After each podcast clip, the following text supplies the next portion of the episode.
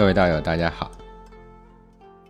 我们到现在为止呢，都是在学习阴阳的原理。我们发现啊，我们接下来所学的一切，都是从太极生两仪，也就是一生二。太极生出了阴阳两仪之后，而后又慢慢的延伸出来的一系列的理论。最初的时候啊，是太极混沌一体，盘古开天，气之轻轻上浮者为天，气之重浊下凝者为地。天地之形成，则有阴阳两仪之分，这就是讲叫无极生太极，太极生两仪。那么接下来呢？我们又学习了三才，哎，我们知道三才就是天地人。大家想想看，天地人，它是不是阴阳延伸出来的呢？天为阳，地为阴，那么人就是阴阳的复合体。我们来看一下，古人用下面的两个图案来表示了两仪道三才的化身。然而，三才，它指的是天地人，但咱们又不能完全说三才就是天地人，还得像阴阳一样啊。您看，站在哪个角度去说？从宇宙的角度，天地人是三才。那么，单独从天的角度来说呢？三才就是日月星。从地的角度去说呢，三才就是水火风。那么从我们人的角度去说呢，三才就是精气神。这些说的都是三才，但是因为整体不一样，所以三才也有所不同。所以很多的新同学有时候就会迷惑：为什么这本书说三才是天地人？另一本书却说是精气神呢，这个我们得知道，这是站的角度不同，诠释的整体不同。其实我们前面学的阴阳，不也是这个道理吗？对吧？您站在哪一个角度，所阐述的阴阳的定义，它是不一样的。甚至同一个整体，因为您看事物的角度不同。可以分出若干个组合的阴阳，这个我们一定要搞清楚啊！要闷过这个弯儿来。我们学习阴阳的时候，大家学习了阴阳的原理，其中我们就知道，阴阳是共存的，也就是说，阴中有阳，阳中有阴。我们还学习了阴阳互化的原理。还有阴阳消长的原理，明白了，阳极阴生，阴极阳生，此消彼长，相互转化。根据阴阳的成分和程度的轻重，阴阳两仪又被分为了四象。象是什么呢？象就是形象、状态、象征。和类比的意思。我们小时候写作文，经常会用到比喻句。像基本上就是相当于这个意思。哎，你比方说哈，我们来举几个例子。我们复习一下小学的比喻句。他讲露似珍珠，月似弓。哎，您看这句话把露珠比喻成。珍珠，把月亮呢比喻成弯弓。您发现什么原理呢？原来它们虽然不是一个物质，甚至不是一个类别，但是它们有很多相似之处，哎，有共同之处。露珠和珍珠是不是都是圆的呢？对吧？是不是都是亮的？是不是都是美的？是不是大小也差不多呢？看来它们有很多的共性。再比方说，阳光下盛开的百合花，就是您的笑容。您看，百合花与笑容，它有共同点，哎，它们都是绽放的，对吧？再比方说，春风像个慈祥的母亲。扶着你的脸颊，使您感到舒畅、心旷神怡。哎，您看这里，他把春风比喻成母亲，他们都是慈祥的，都是可以轻抚您的脸颊的，都是可以让您舒畅和心旷神怡的。哎，这就是他们的共性。我们再来举个例子，说。水仙花很漂亮，像一位站在小河边、穿着白衣服的仙女。水仙花和仙女，是不是他们都是圣洁的，都是漂亮的，都是柔美的，都是纯洁的？这些也都是它们的共性。虽然一个是植物，一个是神仙，但是也存在着共性。所以这个归纳和类比啊，就是像的意思。如果回到我们数数学的应用里面，天体的运行状态，我们称之为叫天象。换句话说呢，天体的运行。给了我们一个直观的形象，地面的地形状态，我们称之为叫地象。哎，地面的形态也给了我们一个直观的形象。春夏秋冬，我们称之为候象，气候的变化嘛，也能给我们一个直观的形象。那么，在《易经》里面，所谓的卦和爻的状态，我们也称之为叫卦象和爻象。那么，我们今天来学习什么呢？我们学习了太极生两仪，也就是阴阳；两仪又生四象。我们今天来主要学习一下四象。四象和阴阳。三才，他们都是一样的，也是看您站在哪个角度来定义他们，咱们不能一概而论。这就是我为什么现在不大赞同大家去背一些概念的原因。您若背，您肯定背不全，对吧？因为观察一个事物，我们站的角度可以有很多种，您肯定不是最全面的。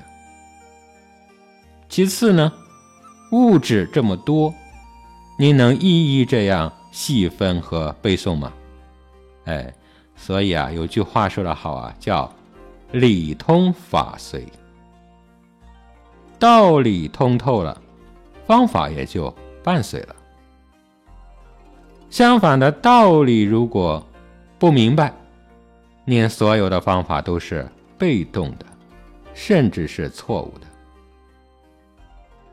那么很多人由于过去学习的这个习惯，还是喜欢死记硬背一些知识点啊，一些概念。如果是您发现一个知识点或者一个概念，您需要去硬背才能够记住的话，那么很显然，您还没有明白里面的道理。哎，也就是说，理上还不通。因此呢。您学习的重点还是要放在理解上，哎，这个是咱们不足的地方。好了，我们回来细说说这个四象吧。四象告诉我们一个现象，也就是说，阴和阳两仪的内部仍然存在着阴阳的力量作用，它还是会继续的演变，或者叫。细分下去，这样的原理呢，就是阴里面产生了阴中之阴，我们叫太，我们叫太阴；还有阴中之阳，我们叫少阳。阳里面呢，同样了产生了阳中之阴，我们叫少阴；还有阳中之阳，我们叫太阳。这里所讲的太阳、太阴，它指的不是天上挂着的那个太阳或者月亮。这里的这个太阳是大的意思啊。为什么不叫大阳呢？哈，因为太要比大还要极致，我们叫做过于大，或者叫做极大，大的不能再大了，哎，已经到了极点了，我们就叫太。当然，有的地方呢也称之为老阳，或者是老阴。其实名词不同，咱们说的是一个意思。与之相反，这里的少阳、少阴，这个少指的就是不足、缺少、微小的意思。那么，我们用下面的这个图表啊，大家可能体会的会更加的明晰一些。太阴、少阳、少阴、太阳。是阴阳里面的阴阳组合，我们通称之为四象。那么这个过程就叫做两仪生四象。这个生就是衍生的意思。再打个比方吧，如果我们把这个宇宙啊，咱们比喻成一个大西瓜，我们从纵向的。把西瓜从中间切开，哎，一分为二，那么这个呢，我们就叫阴阳。咱们再从横向把西瓜从中间切开，啊，再一分为二，那么这个西瓜就被我们分成了四份，哈，这就是一个四象。那么西瓜还是那个西瓜，阴阳呢还是那个阴阳。只不过我们对它进行了进一步的细分，在数数学里面，还有一个四象的概念，它代表了阴阳消长的原理。也就是说，物质的变化从量变到质变的一个过程，从阳气出生到增长，到阳气极致。而物极必反，从而呢，阴气出生，然后不断的增长，然后呢，阴气极致，而物极必反，又重新回到了阳气出生。哎，就这样循回反复。我们再来看一下下面的这个图，就可以更好的来理解。那么，呃，咱们这里说的呢是四象的第二个概念。以上说的呢，是四象在《周易》数数学里面的概念。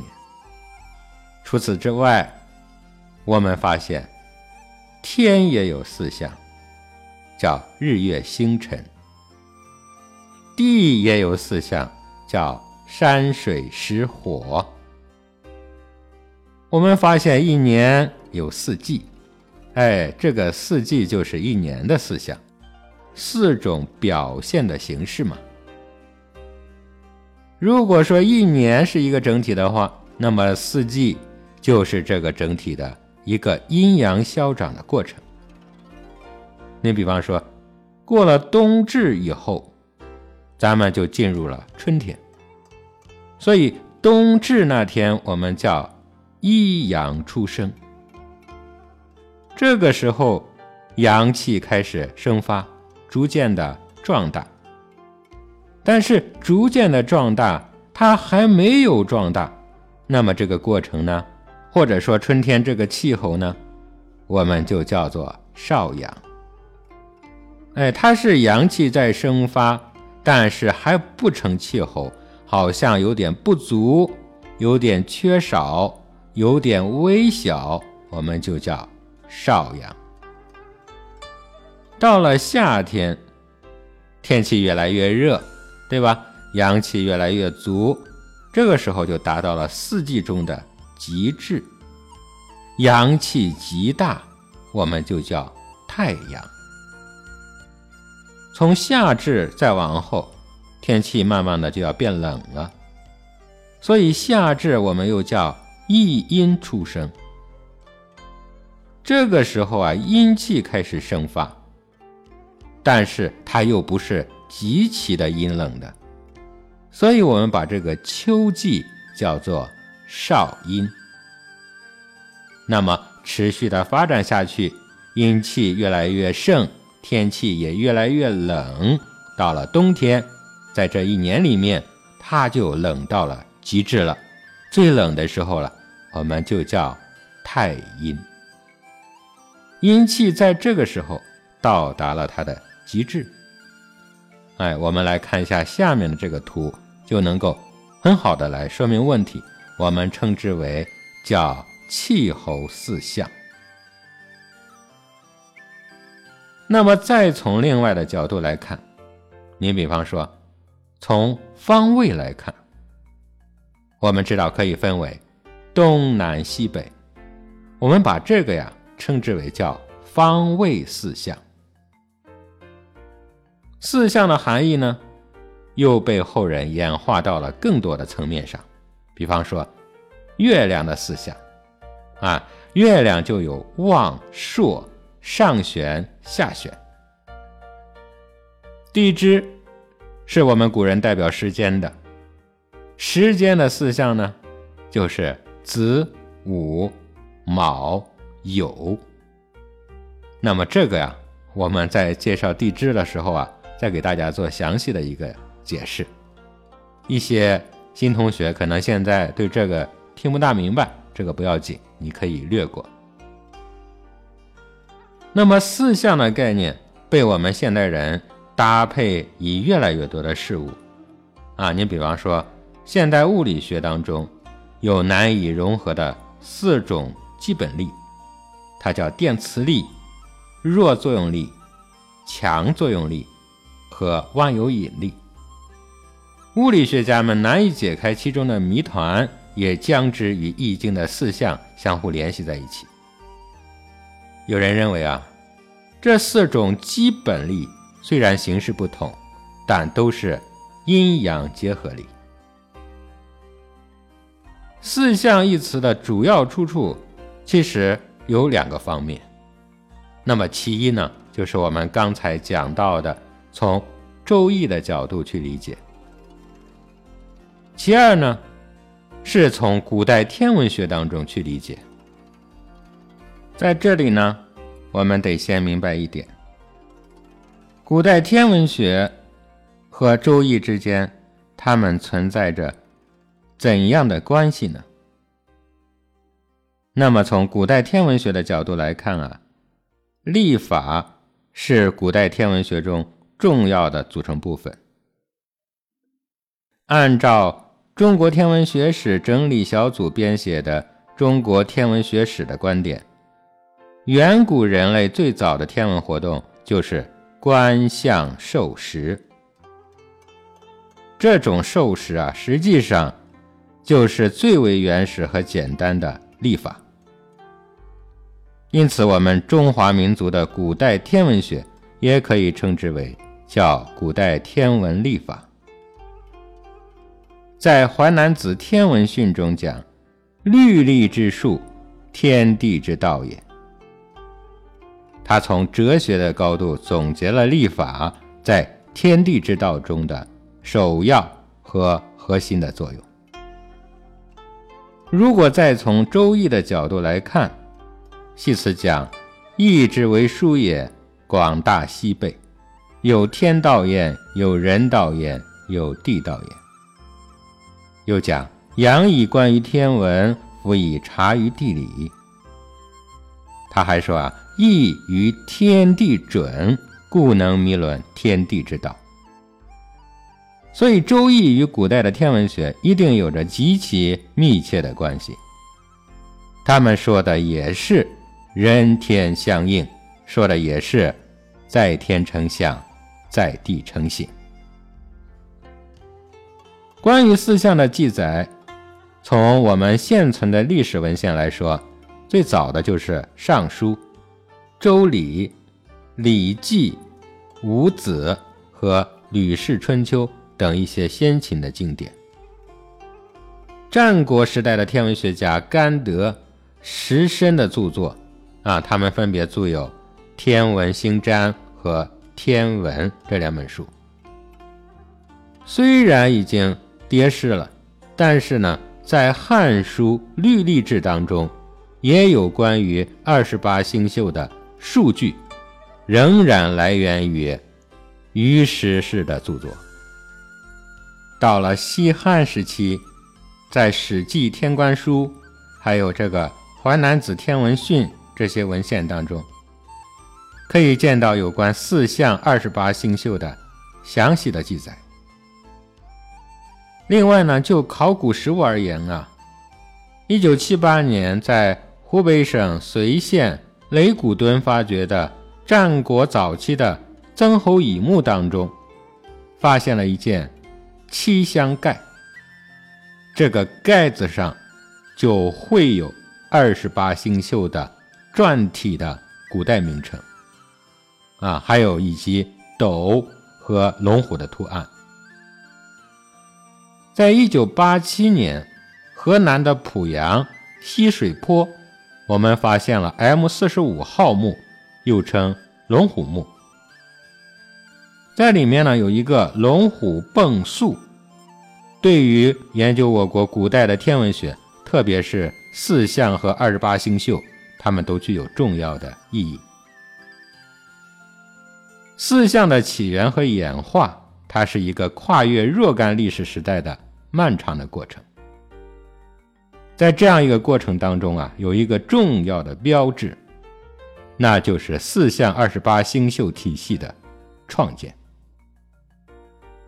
正是在这样一个体系当中，人们才有可能比较准确的把握日月五星的运动规律，才能够制定科学的历法，从而呢，诞生了古六历，也就是四分历。所以说，我们有理由认为，四分历的创立时代就是四象二十八星宿的完整体系最终形成的时代。那么这个时间呢，大约在春秋末期。确定了这一点之后，选择其中有价值的文献记载和考古成就，就把这个四象体系的演化过程划分为了四个阶段，沿着历史一直追溯到中华文明起源的远古时代。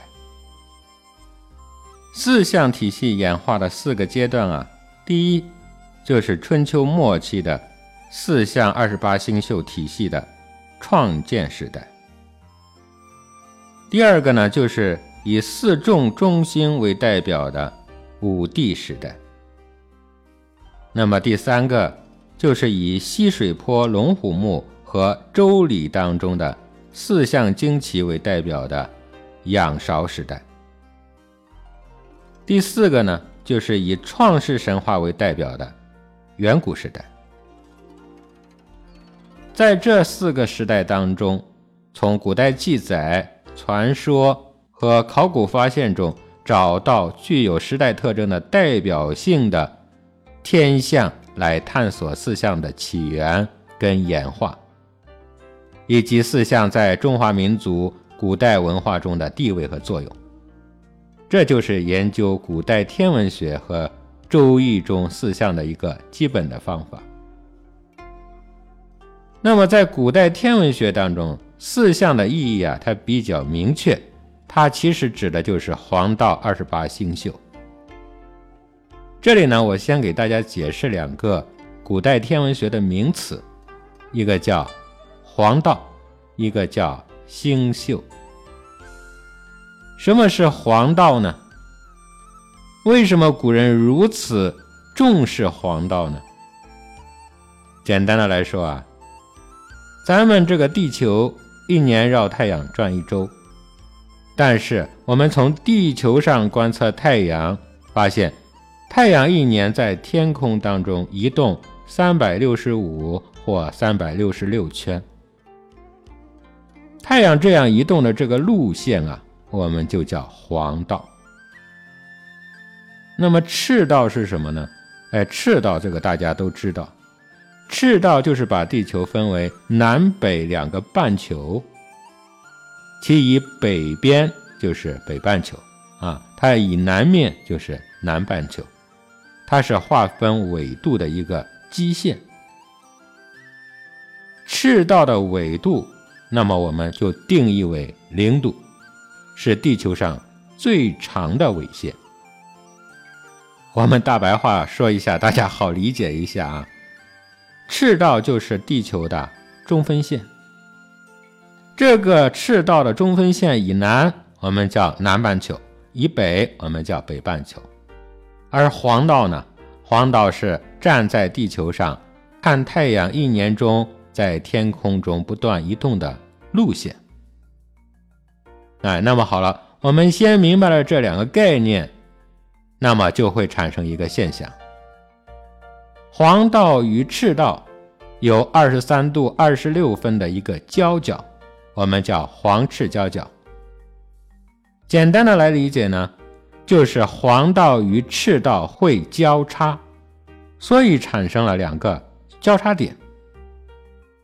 这两个交叉点，我们把它命名为春分和秋分。同时，我们把黄道中半径最长的两个点，分别定义为叫夏至和冬至。哎，这个方面呢，大家现在做个了解就可以了，没有必要记住或者是备注。通过这样一说，那么大家能知道黄道是什么，咱们就达到目的了。在古代天文学当中，四象它指的是。黄道上的二十八星宿，那么什么是星宿呢？星当然指的是星辰，宿呢，它是一个多音字，它和宿舍的宿啊，它是一个字。在《说文解字》上面讲啊，宿止也啊，我们大白话来说就是睡觉的地方。这个星宿就是。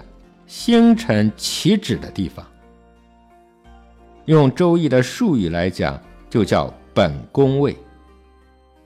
因为星辰它是有运动轨迹的，对吧？它不是静止的。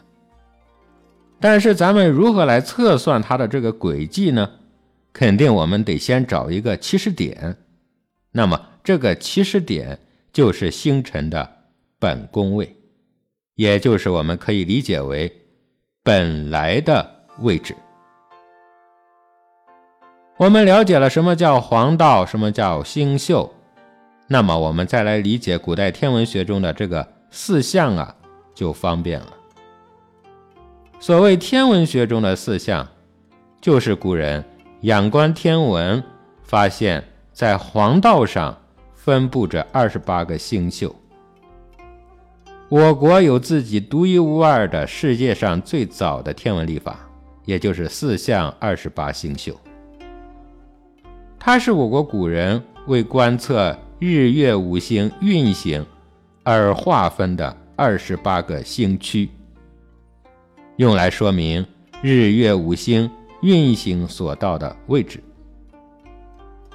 古人把它们分为四组，那么每一组星区啊。用一个地上的一个物象来代表，所以就称之为叫四象。它也叫四方神，或者叫四灵。灵就是灵敏的灵。那么首先呢，我们来看一下古代的天文图。好了，我们看过之后呢，再来细分一下啊，咱们把这个图放大。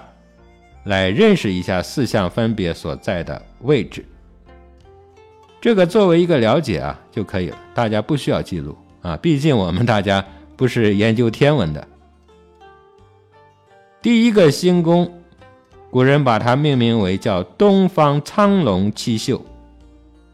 哎，它们分别是角星、亢星、低星、房星、新星、尾星和基星。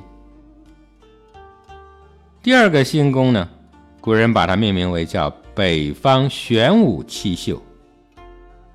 它们分别是斗星、牛星、女星、虚星、微星、世星、毕星。第三个星宫，古人把它命名为叫西方白虎七宿。它们分别是魁星、楼星。卫星、卯星、毕星、资星和申星。第四个星宫啊，古人把它命名为叫南方朱雀七宿。它们分别是景星、癸星、柳星、星星、张星、羿星、枕星。我们会发现，一共是四个星宫，每个星宫啊都是七个星宿，所以我们称之为四象二十八星宿。那么好的，我们接下来看一下星宫全图。古人说：“左苍龙，也叫青龙；右白虎，前朱雀，后玄武，招摇临其上。”啊，招摇就是北斗的第七个星，叫瑶光。啊，这个词呢也借指北斗。《河冠子》上讲：“斗柄东指，天下皆春；斗柄南指，天下皆夏；斗柄西指，天下皆秋；斗柄北指，天下皆冬。”这个告诉我们一个什么样的自然现象呢？圣贤们给我们总结说：“在天成象，在地成形。”就是说，天上有某种形象的时候，那么地上就会出现一种状态。啊，比方说，天上的北斗的斗柄指向东方苍龙星宫的时候。这个时候，地上的气候就是春天的气候，那么植物呢就会生根发芽，万物生长。当北斗的斗柄指向南方朱雀星宫的时候，这个时候地上的气候就是夏天的气候，万物都在生长壮大。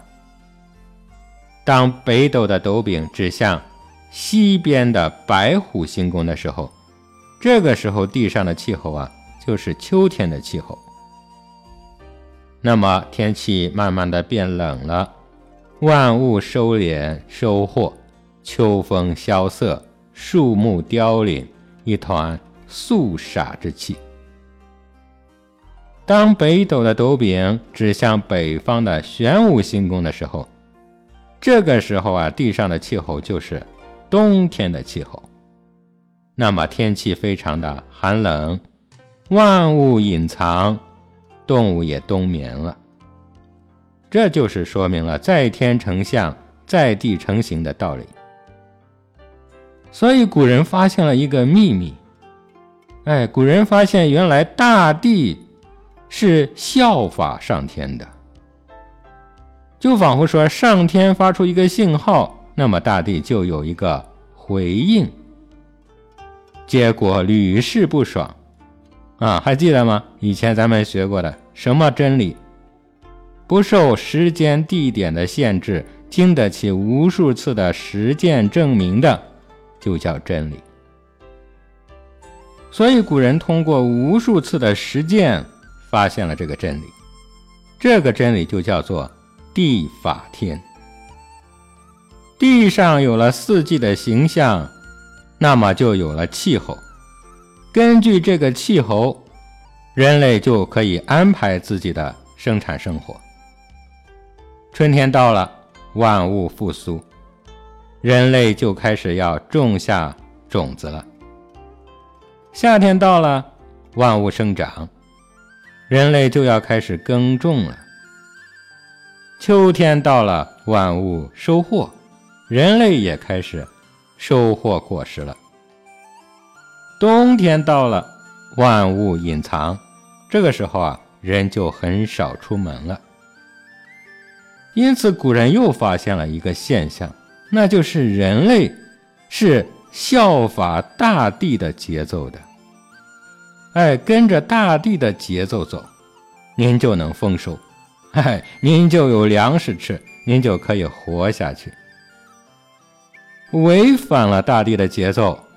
您非得冬天去种地，春天去收获，那您就得饿死吗？所以圣人给我们总结为叫做“人法地”。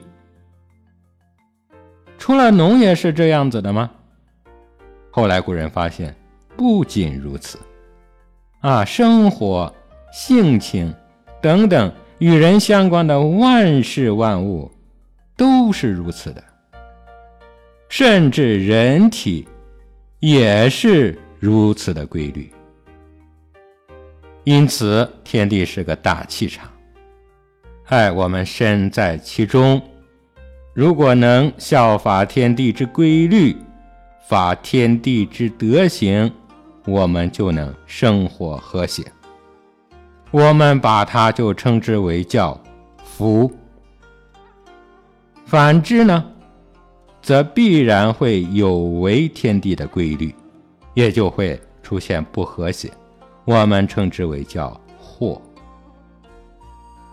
春天我们心情舒爽，从身体上肝胆系统开始相对的活跃；夏天的时候呢，我们心情热烈，从身体上心脏和小肠系统开始相对的活跃。到秋天的时候，我们的心情也萧瑟。从身体上，这个时候啊，肺和大肠的功能开始相对的活跃。冬天的时候，我们自己也不大出门了，都想待在家里围个火炉啊，多舒服。那么从身体上呢，这个时候肾和膀胱系统开始相对的活跃。所以，从工作到生活，甚至我们的生命，都是和天地在互通，都是和天地在相应。我们于此不难明白生命的道理，那就叫做观天之道，知天之行，尽矣。啊，以上给大家讲了呢，古代天文学中的四象。咱们不难看出，人类对四象的认识，又延伸出了对春夏秋冬四季乃至东西南北四方的认识。这一认识过程是最初通过人类自身的感官去认识一年当中的寒暑，啊，去感受四季。随着社会的发展。人们逐渐不满足于这样一个简单的认识了，于是发展到在四方主星的基础上建立的四宫二十八星宿体系，进一步认识十二次和二十四节气。由此可见呢，对四象的认识实际上啊，是我们对时间和空间的认识。在对时间的认识上，人类不仅限于认识一年四季，对吧？也不仅限于二十四节气，而且我们还有对日和月的认识。啊，你比方说，在古代人类对日的认识当中，就通过对太阳升落时间的认识，咱们把一天区分为昼夜晨昏四晨。在对月的认识当中，通过对月亮圆缺的认知，把一个月区分为望日、上弦日、朔日、下弦日这四个月相。这样呢，咱们就完成了对年月日时的一个总体的认识。这奠定了我们中国历法的基础。那么，这又一次的让我们来赞叹古圣先贤如此的伟大和智慧。那么，年月日时到底是怎么来的呢？古人通过什么现象发现了年月日时的秘密呢？那么，我们以后会再给大家讲述天干地支的时候。来揭秘古人的历法智慧。咱们以上呢说的都是时间，那么还有空间。古人对空间的认识，人们通过日升日落的位置，把地面大致区分为东西南北四方。四方的建立，首先在于选择基准，那么就是。以日出为东方，日落为西方，东西之中轴，那就是南方北方。但是日出和日落的方向，它是随着季节会变化的，对吧？由春分到夏至这个期间，日出的位置逐渐向北方偏移，到了夏至就移到了最北边了。由夏至到秋分，则重新返回；由秋分到冬至这个期间呢，日出的位置逐渐的向南方偏移。到了冬至，到了最南；由冬至到春分，又开始重新返回。其中以春分和秋分时刻的日出位置居于这一移动范围的正中。是最为理想的基准。此时呢，恰值春分，苍龙现于正东；秋分，白虎现于正东，并且由此，人类已经进入了农业社会，突出了春分和秋分的重要作用。因此，虽然对东西南北的初步认识可能更早，但是呢。选定春分和秋分的日出位置作为正东，作为四方的基准，最有可能在这个农业社会的时代形成。四方基准的确定还有一个方法，那就是北极星。古代人类很早就认识了北极星的重要作用，以此呢来作为确定正北的一个基准。同时，人们也认识到了北斗七星围绕北极星的运行可以作为四季的授时星象。那么，从前文中所说的仰韶时代龙虎墓中的星象体系配置来看呢，墓主人他是头南足北的，龙虎斗分列东西北三方。显然，仰韶时代的远古人类已经认识到了这一点。只有建立了四方的基准，才能够确认四方。只有正确的确定了四方，才能够认识四方的主星。由于四季是由四方主星的婚现和婚中来确定的，所以呢。四方和四辰是认识四方主星和四季的一个前提和基础。这样一来，人类对四辰、四方、四季、四方主星和四月相的认识，共同构成了四象体系的基础。于是，古代四象体系，咱们可以综合的用下表来表示。春天是东方主星苍龙，是上弦月，是卯时，是代表朝。夏天南方主星朱雀是望日，是午时，代表昼。秋天西方主星是白虎，是下弦，是酉时，代表西。冬天是北方主星是玄武，是朔日，是子时，代表夜。那么由此可见呢，古代的四象体系啊，它是一个综合时间和空间的，它是包容天地的时空体系。所有这一切，至少在仰韶时代已经完成了。最初的时空体系非常的简单，每一个时间单元或者空间单元用四个要素来进行表示。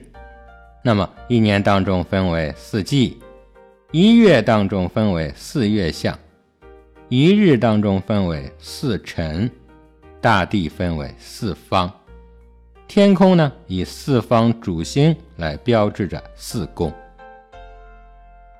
这样的时空体系可以称之为原始的四象体系。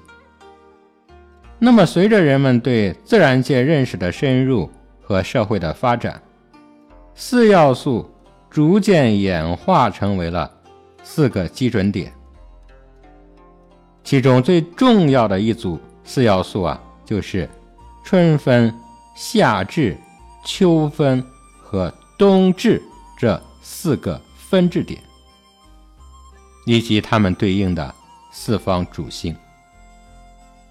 二分二至与四方主星的结合。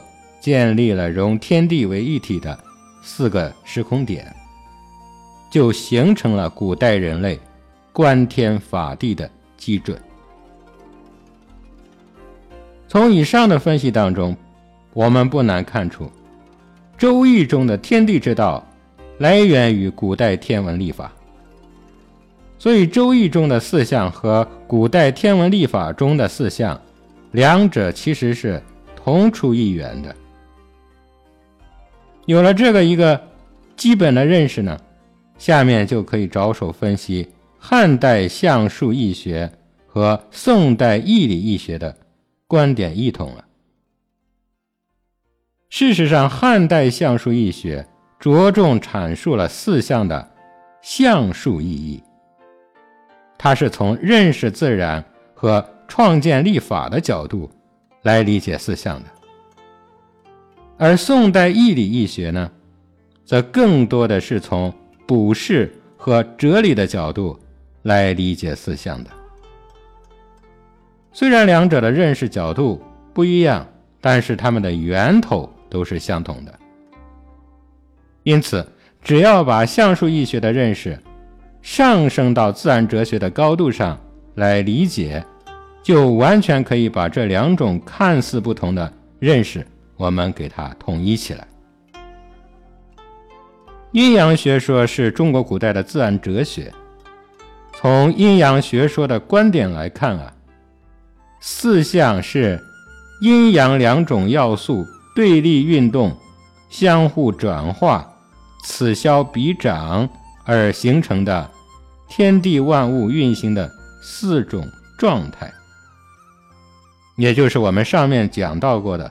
太阳、太阴、少阳、少阴，这一观点首先来源于中国古代天文历法，哎，来源于天地之道。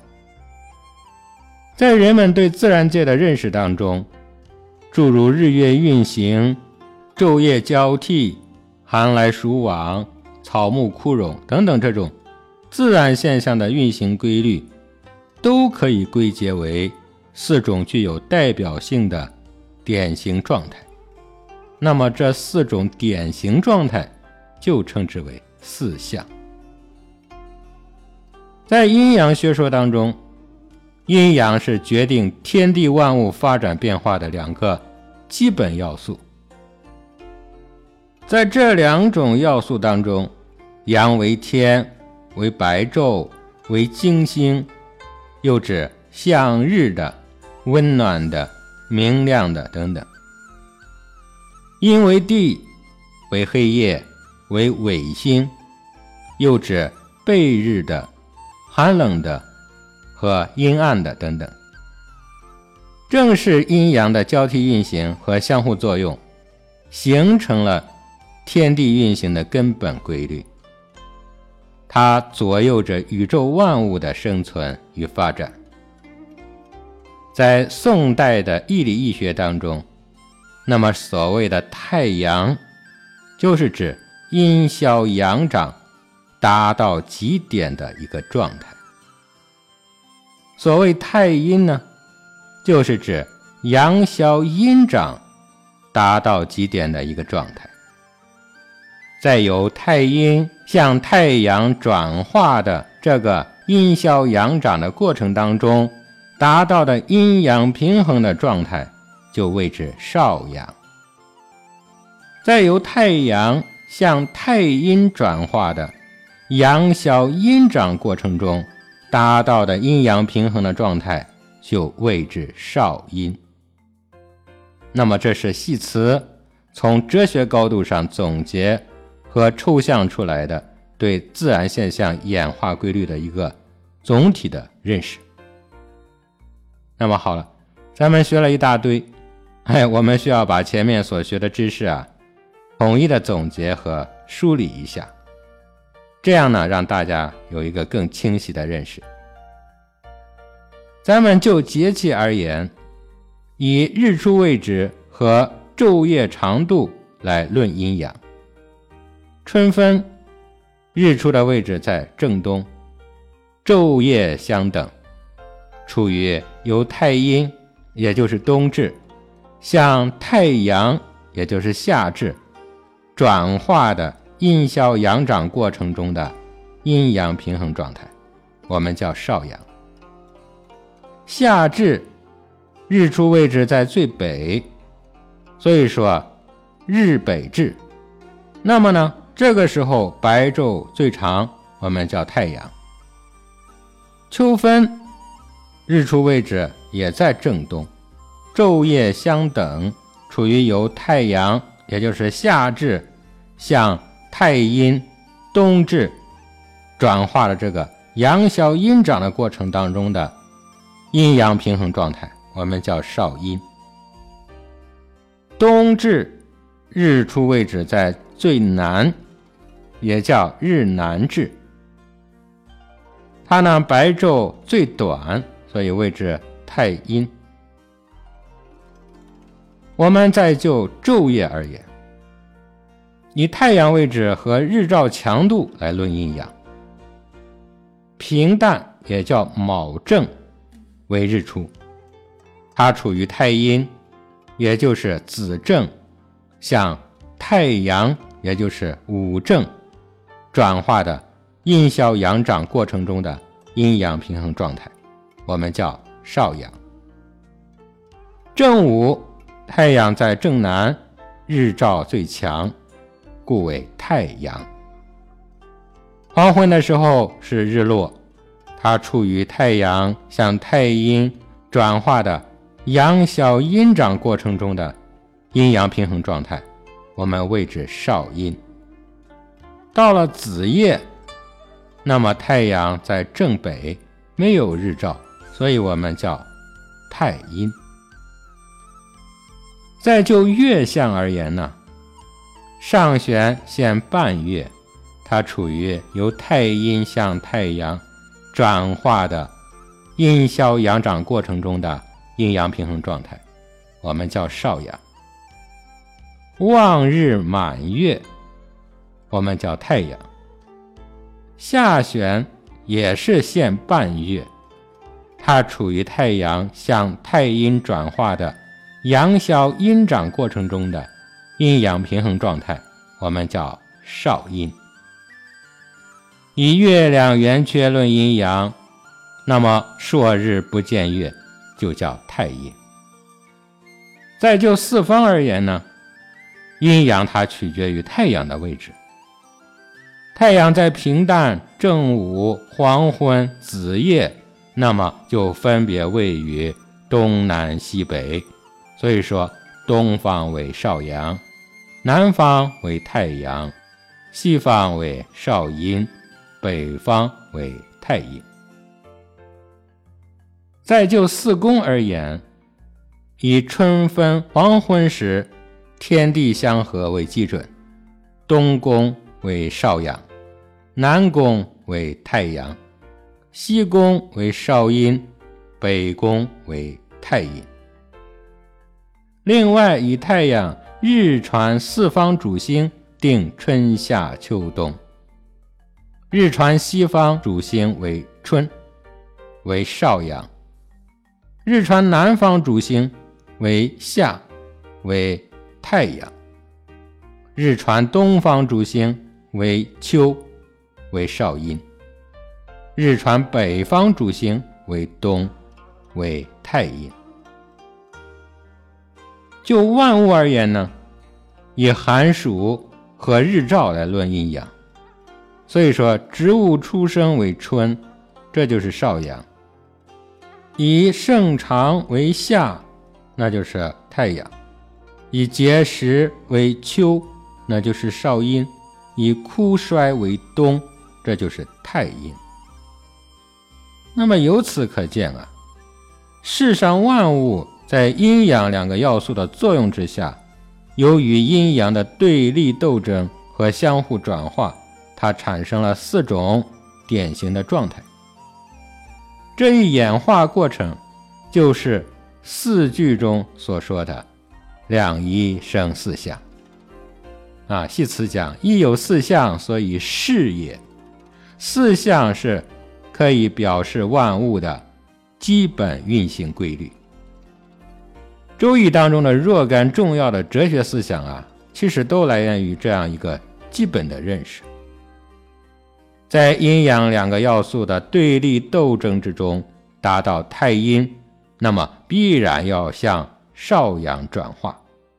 所以说，冬至一阳生；达到了太阳，那就必然要向少阴转化。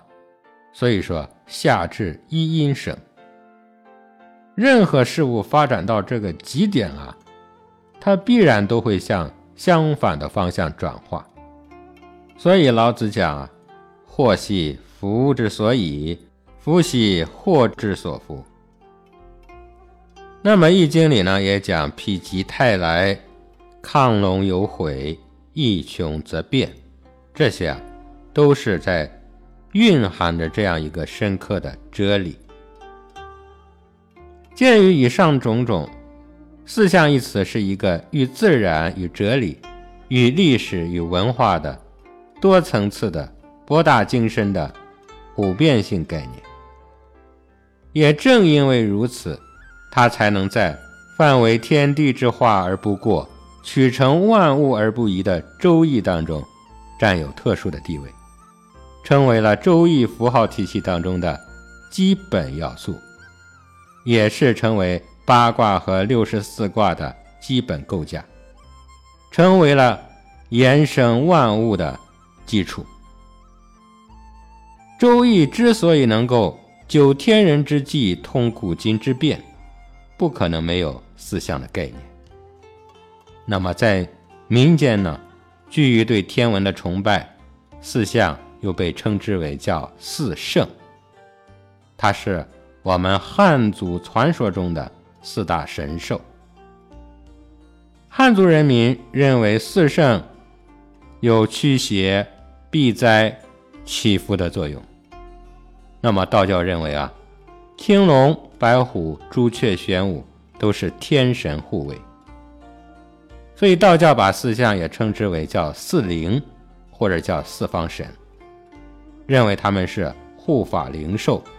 是守卫道场法坛的灵兽，比方说苍龙，道教认为是东方之神，被尊称为青龙东斗星君。道门通教必用集当中就讲东方龙角亢之精，昏云欲气，喊雷发声，飞翔八极，周游四冥。来历我左。那么《说文解字》里面讲啊，龙鳞虫之长，能有能明，能细能聚，能短能长。春分而登天，秋分而潜渊。徐铉就注释说：“像婉转飞动之貌。”脑囧注释说：“龙之为物，变化无端。说解因着其灵异如此，亦能升天，神其物而命之曰灵。”朱雀呢？道教认为是南方之神，尊称他为南方朱雀星君。道门通教必用集上讲，南方朱雀，重禽之长，丹血化生，壁垒流响，七彩五色，神仪六象，来到五前。那么历史记载啊，说朱雀幻影，玄鸟凤凰。五行定位，神主南方，美丽神鸟，色彩绚丽而斑斓夺目。神奇神鸟，百鸟仪态而征兆殷商。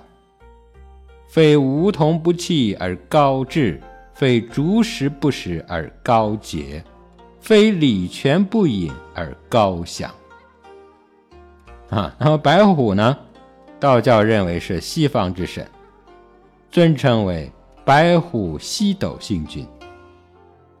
道门通教必用集上讲，西方白虎上应自秀，英英素质，肃肃清音，威慑禽兽，笑动山林，来历无忧。东汉应少的风俗通义里面讲啊。虎者阳物，百兽之长也，能直专绰锐，遂使鬼魅。今人遂得恶欲，烧虎皮饮之，击其爪，亦能避恶，此其厌也。玄武，道教认为他是北方之神，尊称为北方玄武星君。道门通教必用集里讲，北方玄武，太阴化生，虚微表志，龟蛇胎形，盘有九地，统摄万灵，来从武后。那么还有记载啊，说玄武亦称玄冥，龟蛇合体，为水神，居北海，龟长寿。玄冥成了长生不老的象征，民间亦在北方，故为北方之神。青龙白虎掌四方，朱雀玄武顺阴阳，而玄武又可通民间问卜，因此啊，玄武有别于其他的三灵，被称之为真武大帝，是道教所奉的主神。那么四象在我们的生活中和周易数数学当中，它有什么这个实际的作用呢？比方说在生活中，中医学、养生学就比较常用这个四象理论。您像我们身体的经络，咱们就分少阳经、太阳经、少阴经、太阴经等等。在周易数数学的应用体系里面呢。风水方面比较常用。每当人们谈论风水的时候，都以地表的形体为实体，那么认为天星啊虚无缥缈。但是他们不知道的是啊，地上的河流山脉其实是与天上的星辰它是相对应的。比方说，天上的东方有苍龙在九天，地上呢？对应的就是东岳泰山。北方上空有玄武七宿，称为玄天；地上对应的就是北岳恒山。西方天空有白虎七宿，称为昊天，下面就有西岳华山。南方天空有朱雀七宿，称为炎天，地上对应的就有南岳衡山。中央有北极，称之为中天；地上呢就有中岳，叫昊山。又如天上有天河、天汉，咱们地上有长江、有黄河；天上有九野，地上有九州；天上有十二次射，三百六十五度，那么地上呢有十二地支分线。其他的各种星辰各有其主，也各有它相应的形状。咱们怎么能说？天空是虚无缥缈的呢。再比方说，咱们人头圆向天，哎，两脚向地，手脚就像四夷，腹向中土，两眼像日月，呼吸运动像四季。这正符合了“天光下临，地德尚在”的这句话。所以最后呢。给大家需要提示和启发的是，我们不能光知道在天成象，在地成形，我们还得能够明白在人则成事的道理。哎，好了，今天呢就给大家分享到这里，希望四象的理念能够给您启示点什么，哎，能够让您学到点什么。好了，各位道友，我们下集再会。